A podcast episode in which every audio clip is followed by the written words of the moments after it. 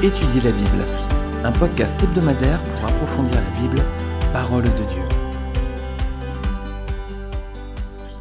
Eh bien bonjour, je suis vraiment très très content d'être avec vous de nouveau pour cet épisode de podcast Étudier la Bible dans notre étude suivie du livre de la Genèse. On a avancé à présent jusqu'au chapitre 36, on va étudier dans cet épisode la descendance d'Ésaü. Alors juste avant de commencer, je voudrais remercier Haïm pour euh, le commentaire sur Apple Podcast et puis le 5 étoiles, merci beaucoup. Haïm dit merci pour cette lecture suivie, j'aime beaucoup Jacob, c'est mon personnage préféré. Eh bien Haïm, j'espère que tu profites alors beaucoup de ces études et j'espère que tu vas encore en profiter parce qu'on va rester encore un temps avec Jacob.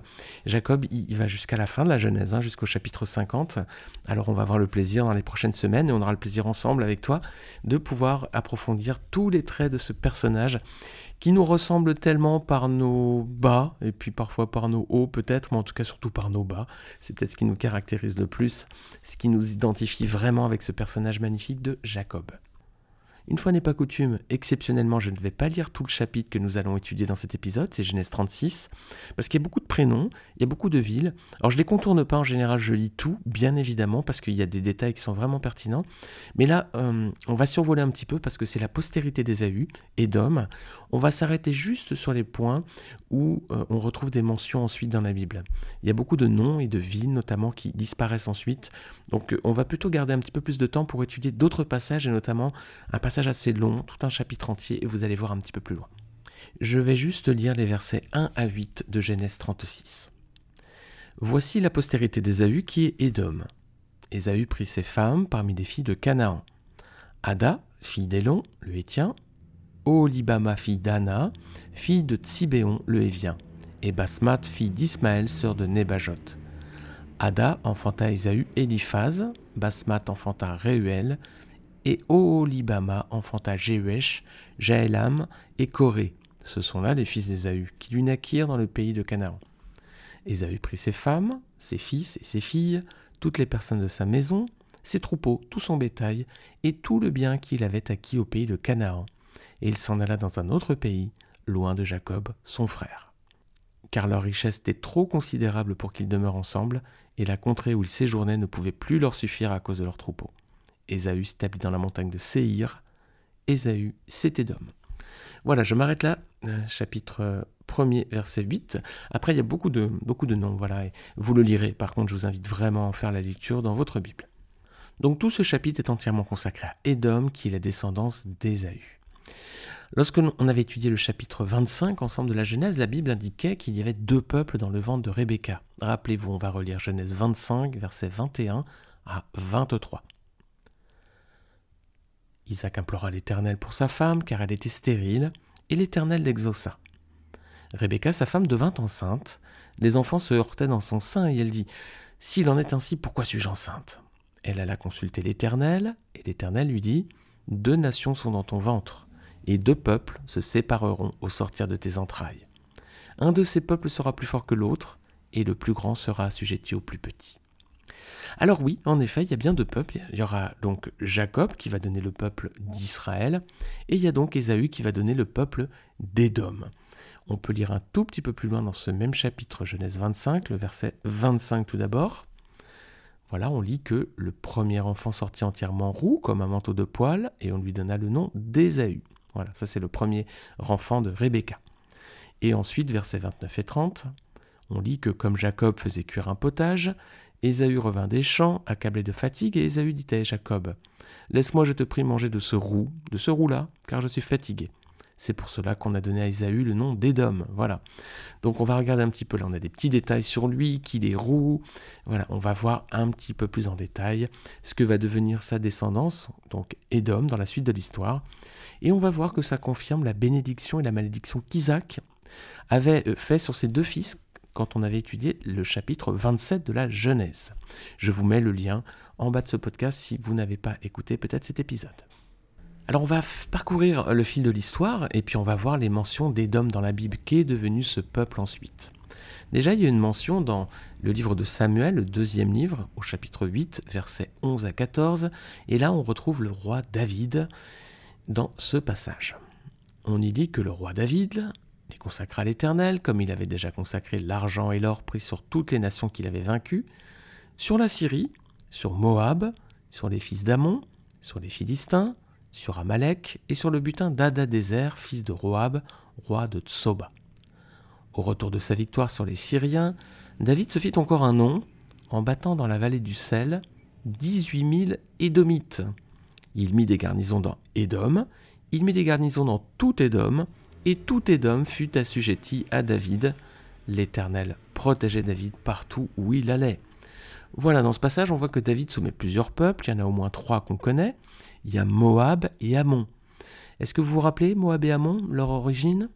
Eh bien, c'était les descendants des filles de Lot qu'il a eu avec elle dans une relation incestueuse contre son gré. Hein. il, était, il ivre, ses filles ont une relation avec lui pendant qu'il dormait.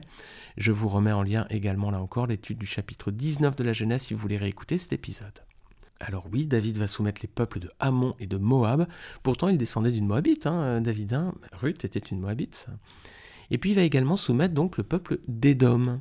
Alors voilà, donc David, on a ici un représentant, un descendant de Jacob, qui soumet bien les descendants de son frère Ésaü.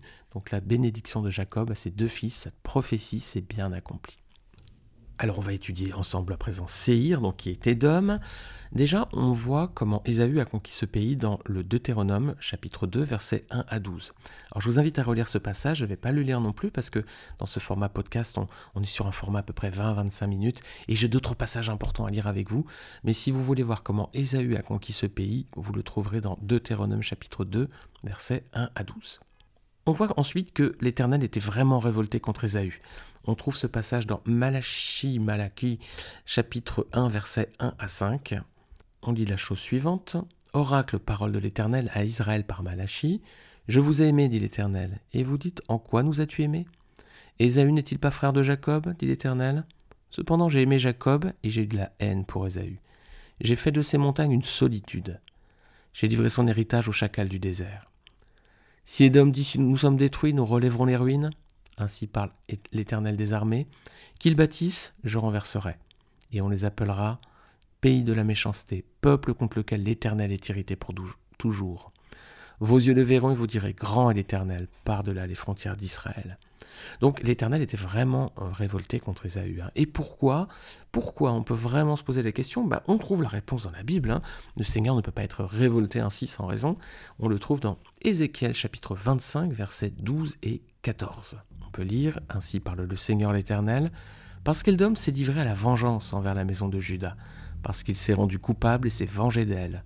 Ainsi parle le Seigneur l'Éternel, j'étends ma main sur Édom, J'en extermine les hommes et les bêtes, j'en fais un désert, de Téman à Dédan, ils tomberont par l'épée. J'exercerai ma vengeance sur Édom par la main de mon peuple d'Israël. Il traitera Édom selon ma colère et ma fureur, et ils reconnaîtront ma vengeance, dit le Seigneur, l'Éternel. Alors c'est dur, hein, ce sont des textes très très durs. Hein. Qu'est-ce qui est reproché à Édom, les amis? Qu'est-ce qui a pu se passer dans la suite de l'histoire pour que l'Éternel soit autant irrité? En fait, il y a deux choses au moins. C'est que Édom a refusé à Israël le passage sur son territoire lorsqu'il est sorti d'Égypte, lorsqu'il était dans le désert. On trouve ce passage dans Nombre, chapitre 20, versets 14 à 21. On peut voir que de Cadès, Moïse envoya des messagers au roi d'Édom pour lui dire Ainsi parle ton frère Israël. Tu sais toutes les souffrances que nous avons éprouvées. Nos pères descendirent en Égypte et nous y demeurâmes longtemps. Mais les Égyptiens nous ont maltraités, nous et nos pères. Nous avons crié à l'Éternel et il a entendu notre voix. Il a envoyé un ange et nous a fait sortir de l'Égypte. Et voici nous sommes à Cadès, ville à l'extrémité de ton territoire. Laisse-nous passer par ton pays, nous ne traverserons ni les champs ni les vignes, et nous ne boirons pas l'eau des puits. Nous suivrons la voie royale, sans nous détourner à droite ou à gauche, jusqu'à ce que nous ayons franchi ton territoire. Et Dom lui dit, Tu ne passeras pas chez moi, sinon je sortirai à ta rencontre avec l'épée. Les enfants d'Israël lui dirent, Nous monterons par la grande route, si nous buvons de ton eau, moi et, et mes troupeaux, j'en paierai le prix. Je ne ferai que passer avec mes pieds, pas autre chose. Il répondit, Tu ne passeras pas. Et Édom sortit à sa rencontre avec un peuple nombreux et à main forte. Ainsi Édom refusa de donner passage à Israël par son territoire, et Israël se détourna de lui. Toute l'assemblée des enfants d'Israël partit de Cadès et arriva à la montagne de Hor. Voilà. Première chose, Édom a refusé à Israël de passer sur son territoire lorsqu'il était euh, en exil après sa sortie d'Égypte. Deuxième point, Les Édomites se sont moqués des Israélites, ils se sont réjouis lorsque ils ont été déportés. Voilà un moment le plus tragique de leur histoire, un des moments vraiment tragiques de l'histoire d'Israël. Eh bien, Édom en a profité pour, euh, vous allez voir, malmener son, son frère, du moins la descendance de son frère. On trouve ce passage dans Ézéchiel chapitre 35. Je vais lire tout d'abord les six premiers versets. La parole de l'Éternel me fut adressée en ces mots, Fils de l'homme, tourne ta face vers la montagne de Séhir et prophétise contre elle. Tu lui diras ainsi parle le Seigneur l'Éternel. Voici j'en veux à toi, montagne de Séhir. J'étends ma main sur toi, et je fais de toi une solitude et un désert. Je mettrai tes villes en ruine, tu deviendras une solitude, et tu sauras que je suis l'Éternel. Parce que tu avais une haine persistante, parce que tu as précipité par le glaive les enfants d'Israël, au jour de leur détresse, au temps où l'iniquité était à son terme, je suis vivant, dit le Seigneur, l'Éternel. Je te mettrai à sang, et le sang te poursuivra. Puisque tu n'as pas haï le sang, le sang te poursuivra. Je ferai de la montagne de Séhir une solitude et un désert, et j'en exterminerai les allants et les venants. Et on peut lire ensuite un petit peu plus loin, verset 11. Je suis vivant, dit le Seigneur l'Éternel, j'agirai avec la colère et la fureur que tu as montrée dans ta haine contre eux, et je, et je me ferai connaître au milieu d'eux quand je te jugerai. Tu sauras que moi, l'Éternel, j'ai entendu tous les outrages que tu as proférés contre les montagnes d'Israël, en disant elles, ne sont, elles sont dévastées, elles nous sont livrées comme une proie. Et j'avance verset 15. À cause de la joie que tu as éprouvée parce que l'héritage de la maison d'Israël était dévasté, je te traiterai de la même manière. Tu deviendras une solitude, montagne de Séhir, toi et Édom tout entier, et ils sauront que je suis l'Éternel. Alors on voit au moins deux reproches. Hein. Donc ils ont refusé le passage à Israël euh, sur leur territoire lorsque Israël était sorti d'Égypte, il était au désert. Et puis ensuite, quand ils ont été pillés, eh bien voilà, euh, a profité de la faiblesse de son frère. Alors Saül aussi a dû les connaître. Vous pourrez lire 1 Samuel chapitre 14 verset 47. 1 Samuel 14 verset 47. Un passage où on retrouve aussi les trois peuples mentionnés précédemment avec David, les Ammonites, les Moabites et les Édomites. Il y a également un Édomite qui a été un adversaire du roi Salomon. On trouve ce passage dans 1 roi, chapitre 11, versets 14 à 22. 1 roi, chapitre 11, versets 14 à 22. Et les conflits, les amis, avec Édom étaient nombreux dans l'histoire d'Israël. Vous pourrez voir aussi dans 2 rois, chapitre 14, versets 1 à 7. Alors Édom, qui n'est pas un petit peuple, hein, qui n'a pas un rôle mineur dans l'histoire d'Israël. D'ailleurs, à tel point que un livre entier de la Bible est consacré à Édom. Il y a tout un livre entier qui parle d'Édom. Est-ce que vous savez lequel est-ce? C'est le plus petit livre de l'Ancien Testament. C'est le livre du prophète Abdias. Il fait vraiment écho ce livre à Ézéchiel 35, mais là encore, hein, c'est pas clairement explicité de quel événement il s'agit, mais la majorité des commentateurs pensent qu'il s'agit de la prise de Jérusalem en fait. Je vais lire dans Psaume 137, verset 7, pour qu'on se rappelle un tout petit peu cet épisode. On lit Éternel, souviens-toi des enfants d'Édom, qui dans la journée de Jérusalem disaient Rasez, rasez jusqu'à ses fondements. Voilà, on comprend ici que Jérusalem avait été prise, euh, c'était la conquête de la ville et les Édomites étaient là pour euh, se moquer et appuyer de leurs mains sanglantes et de leur moquerie le, mal qui était fait à, la ville sainte. Alors on va lire ensemble ce, livre entier parce que finalement il n'est pas très long, hein, c'est le plus petit de la Bible, je l'ai dit. Il fait en tout euh, précisément 21 versets, donc c'est pas très très long. Et on va voir vraiment les détails sur la prophétie qui est donnée sur la ruine d'Édom. Voilà. Prophétie d'Abdias, ainsi parle le Seigneur l'Éternel sur Édom. Nous avons appris une nouvelle de la part de l'Éternel, et un messager a été envoyé parmi les nations. Levez-vous, marchons contre Édom pour lui faire la guerre. Voici, je te rendrai petit parmi les nations, tu seras l'objet du plus grand mépris. L'orgueil de ton cœur t'a égaré, toi qui habites le creux des rochers, qui s'assit sur les hauteurs, et qui dit en toi-même, qui me précipitera jusqu'à terre? Quand tu placeras ton nid aussi haut que celui de l'aigle, quand tu le placerais parmi les étoiles, je t'en précipiterai, dit l'Éternel. Si des voleurs, des pillards viennent de nuit chez toi, comme te voilà dévasté. Mais enlèvent-ils plus qu'ils ne peuvent? Si des vendangeurs viennent chez toi, ne laissent-ils rien à grappiller Ah, comme Ésaü est fouillé, comme ses trésors sont découverts. Tous tes alliés t'ont chassé jusqu'à la frontière, tes amis t'ont joué, t'ont dominé. Ceux qui mangeaient ton pain t'ont dressé des pièges et tu n'as pas su t'en apercevoir. N'est-ce pas en ce jour, dit l'Éternel, que je ferai disparaître des dômes les sages et de la montagne des ahuilles l'intelligence? Tes guerriers au sont seront dans l'épouvante, car tous ceux de la montagne d'Ésaü périront dans le carnage. À cause de ta violence contre ton frère Jacob, tu seras couvert de honte, et tu seras exterminé pour toujours. Le jour où tu te tenais en face de lui, le jour où des étrangers emmenaient captif son armée, où des étrangers entraient dans ses portes et jetaient le sort sur Jérusalem, toi aussi tu étais comme l'un d'eux. Ne repaie pas ta vue au jour de ton frère, du jour de son malheur. Ne te réjouis pas sur les enfants de Judas au jour de leur ruine, et n'ouvre pas une grande bouche au jour de la détresse. N'entre pas dans les portes de mon peuple au jour de sa ruine, ne repaie pas ta vue de son malheur au jour de sa ruine, et ne porte pas la main sur ses richesses au jour de sa ruine. Ne te tiens pas au carrefour pour exterminer ses fuyards, et ne livre pas ses réchappés au jour de sa détresse. Car le jour de l'Éternel est proche pour toutes les nations, il te sera fait comme tu as fait, tes œuvres retomberont sur ta tête. Car comme vous avez bu sur ma montagne sainte, ainsi toutes les nations boiront sans cesse. Elles boiront, elles avaleront, et elles seront comme si elles n'avaient jamais été. Mais le salut sera sur la montagne de Sion, elle sera sainte, et la montagne de Jacob reprendra ses possessions. La maison de Jacob sera un feu, et la maison de Joseph une flamme. Mais la maison d'Ésaü sera du chaume, qu'elles allumeront et consumeront, et il ne restera rien de la maison d'Ésaü, car l'Éternel a parlé. Ceux du Midi posséderont la montagne d'Ésaü, et ceux de la plaine, le pays des Philistins. Ils posséderont le territoire d'Éphraïm et celui de Samarie, et Benjamin possédera Galade.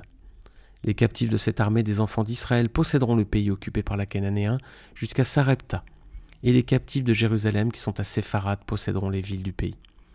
Des libérateurs monteront sur la montagne de Sion pour juger la montagne d'Ésaü, et à l'Éternel appartiendra le règne. Alors voilà ce livre d'Abdias hein, qui donne beaucoup de prophéties, de détails sur l'avenir du peuple d'Édom dans la suite de l'histoire. Et des petits détails intéressants, notamment verset 3, qu'ils sont orgueilleux. Verset 4, ils habitent au creux des rochers et en haut des montagnes. On va y revenir dans un tout petit instant. Et un dernier petit détail, c'est versets 8 et 9, on voit que Édom est aussi appelé Téman et qu'il se caractérise par de nombreux sages parmi son peuple. Et bien regardez un petit verset dans Job, chapitre 2, verset 11. Vous allez voir qu'il y a un personnage qui justement évoque un peu ce peuple. Job chapitre 2, verset 11. C'est quand Job, hein, vous savez, il lui arrive euh, tous ses malheurs, et il y a trois amis de Job, Eliphaz de Théman, Bildad de Shuach et Tophchar de Nahama, apprirent tous les malheurs qui lui étaient arrivés. Ils se concertèrent et partirent de chez eux pour aller le plaindre et le consoler. Voilà, parmi les trois personnes, les trois amis de Job, il y en avait un qui était de Théman, donc de la région des Édomites. Alors peut-être que le livre de Job est bien antérieur au livre d'Abdias, mais malgré tout on voit qu'est mentionné ici euh, ce même peuple, avec aussi caractérisé par sa sagesse, donc c'est un parallèle qui est intéressant. Ce livre d'Abdias, il parle aussi du futur, hein, du jour de l'éternel, ça va être un jour de jugement redoutable, hein, où Dieu va mettre fin à l'histoire de l'humanité, il va juger les peuples. Alors si vous n'avez pas encore fait la, paix avec Dieu, il faut vraiment euh, réfléchir à tout ça, parce qu'il y a un moment de l'histoire où Dieu va vraiment régler ses comptes. Ce sera la fin, la fin de la partie, le Seigneur est dans le temps de la patience, il laisse encore les hommes agir de façon parfois déraisonnée. Il y aura un moment où il va revenir juger le monde. Les amis, il faut faire la paix avec lui pour être sûr que pour vous, ce, ce jour ne sera pas un jour de jugement. Et cela passe par Jésus-Christ et Jésus-Christ mort et Jésus-Christ ressuscité. Vous pouvez trouver ce passage notamment dans Jean chapitre 3 verset 11. Et pour conclure ce livre, bah, il montre que même si le mal et les méchants l'emportent parfois sur le bien, bah, l'Éternel fera justice à son peuple et leur fera partager la victoire finale. Alors Édom aujourd'hui, bah, il existe un site archéologique majeur qui relate l'histoire d'Édom. C'est la ville de Petra en Jordanie. Petra, ça veut dire pierre, rocher, et elle a été fondée dans l'Antiquité par les Édomites. Alors à l'époque, c'était un peuple prospère qui vivait du commerce, et puis les Édomites vont devenir vassaux ensuite des Assyriens, ils vont se faire conquérir à leur tour, et les Assyriens vont occuper leur ville, leur cité de Petra. En moins 586, les Édomites vont participer à l'invasion de Jérusalem et au massacre des Juifs qui va être mené par le roi babylonien Nabucodonosor. Les Judéens vont être emmenés en exil à Babylone, les Édomites vont s'installer dans la région d'Hébron, et c'est pour cette raison que les prophètes dénoncent violemment Édom dans le livre d'Abdias. Alors Petra, c'est une des sept merveilles du monde. Je vous mets des photos. Hein. euh, si vous êtes sur le site Étudier la Bible, vous avez des photos euh, dans l'article. L'article héberge le podcast. Sinon, je vous mets les liens euh, en bas de, de, cet épisode. Les monuments que vous voyez là, ils ont été édifiés en grande partie par les Nabatéens. Hein. c'est ceux qui sont arrivés après les Édomites. Mais dans cet endroit, il demeure encore des tombes édomites de cette époque. Hein. Alors c'est un endroit qui a été redécouvert en 1812 par un jeune explorateur suisse, un jeune, jeune homme hein, qui avait 25 ans, qui s'appelait Johann Ludwig Burckhardt. Je le prononce peut-être mal, pardon. Il va retrouver cette cité perdue, oubliée de Petra dans l'actuelle Jordanie. Était complètement oubliée en fait, il n'y avait que les bédouins de, la région qui la connaissaient. Il faisait des fouilles, il avait entendu parler de cette ville. Il a, il a trouvé une astuce pour un petit subterfuge pour y aller en disant qu'il allait faire un, sacrifice et il a pu redécouvrir cet endroit absolument incroyable. Alors ce qu'on voit, c'est que la ville, elle était bien protégée naturellement. Il, y a, il faut franchir un tunnel d'un kilomètre et demi à travers des falaises de 1000 mètres de hauteur. On comprend mieux pourquoi le livre d'Abdias mentionnait Edom en disant Tu habites au creux des rochers et tu es sur les hauteurs. Alors pour revenir à Edom, Edom, on l'avait vu euh, dans les versets dans Genèse 25, il était roux. Ésaü, ça veut dire roux. Donne-moi de ce roux. Et quand il est né, il était roux. Mais c'est aussi ça veut dire aussi rouge. Et si vous allez voir euh, Petra, vous regardez les photos, c'est aussi la couleur des rochers. Vous comprenez aussi un petit peu la similitude. Alors je vous mets deux petites vidéos, euh, pareil, vous les avez en lien là, ou sinon sur l'article de Étudier la Bible où le podcast est hébergé. C'est pour vous voyez un petit peu euh, euh, ce qu'il en reste aujourd'hui. Vous connaissez certainement, vous avez vu ces images, c'est absolument incroyable. Peut-être certains d'entre vous l'ont visité, si c'est le cas. N'hésitez pas à laisser un petit commentaire dans, dans étudierlabible.fr sur l'article. Tout en bas, vous avez une partie commentaire. Si vous avez visité cet endroit, partagez un petit peu, dites-nous dites vos impressions. ça va peut-être nous donner envie d'y aller. Moi, j'ai très envie de découvrir, en tout cas, quand la crise sanitaire sera passée, peut-être sera l'occasion de faire un beau voyage là-bas. Les Édomites, qu'est-ce qu'ils deviennent dans la suite de l'histoire? Bah, Ils disparaissent après la chute de Jérusalem en 70. Voilà, leur nom va disparaître de l'histoire, comme Dieu l'avait dit. Parce que les amis, ce que Dieu dit, il l'accomplit toujours. Voilà. Voilà, c'est fini pour cet épisode. J'espère que vous l'avez trouvé intéressant. C'est vrai qu'il est, on a étudié tout un peuple. Ici, on a appris beaucoup, beaucoup, beaucoup de choses. Hein. Euh, le, frère, de Jacob, Israël, et Ésaü, eh bien on voit toute son histoire, son parcours, les combats qu'il aura contre la descendance de son frère Jacob, combat régulier avec Israël, et puis fin mot de l'histoire à la fin, eh ben c'est un peuple qui disparaît, alors qu'Israël existe toujours aujourd'hui, et on voit ici vraiment la main de Dieu, sa fidélité, son amour pour ce peuple, et puis comment le Seigneur euh, peut détourner tous les plans des hommes pour faire que ce peuple existe encore aujourd'hui, à travers l'histoire pourtant difficile et tragique qu'il a pu connaître. Je vous remercie encore. Si vous appréciez ce podcast, encore une fois, n'hésitez pas à le partager autour de vous sur vos réseaux sociaux et puis à laisser, si vous le souhaitez, un commentaire et une note sur votre plateforme d'écoute. Je vous dis merci et à la semaine prochaine.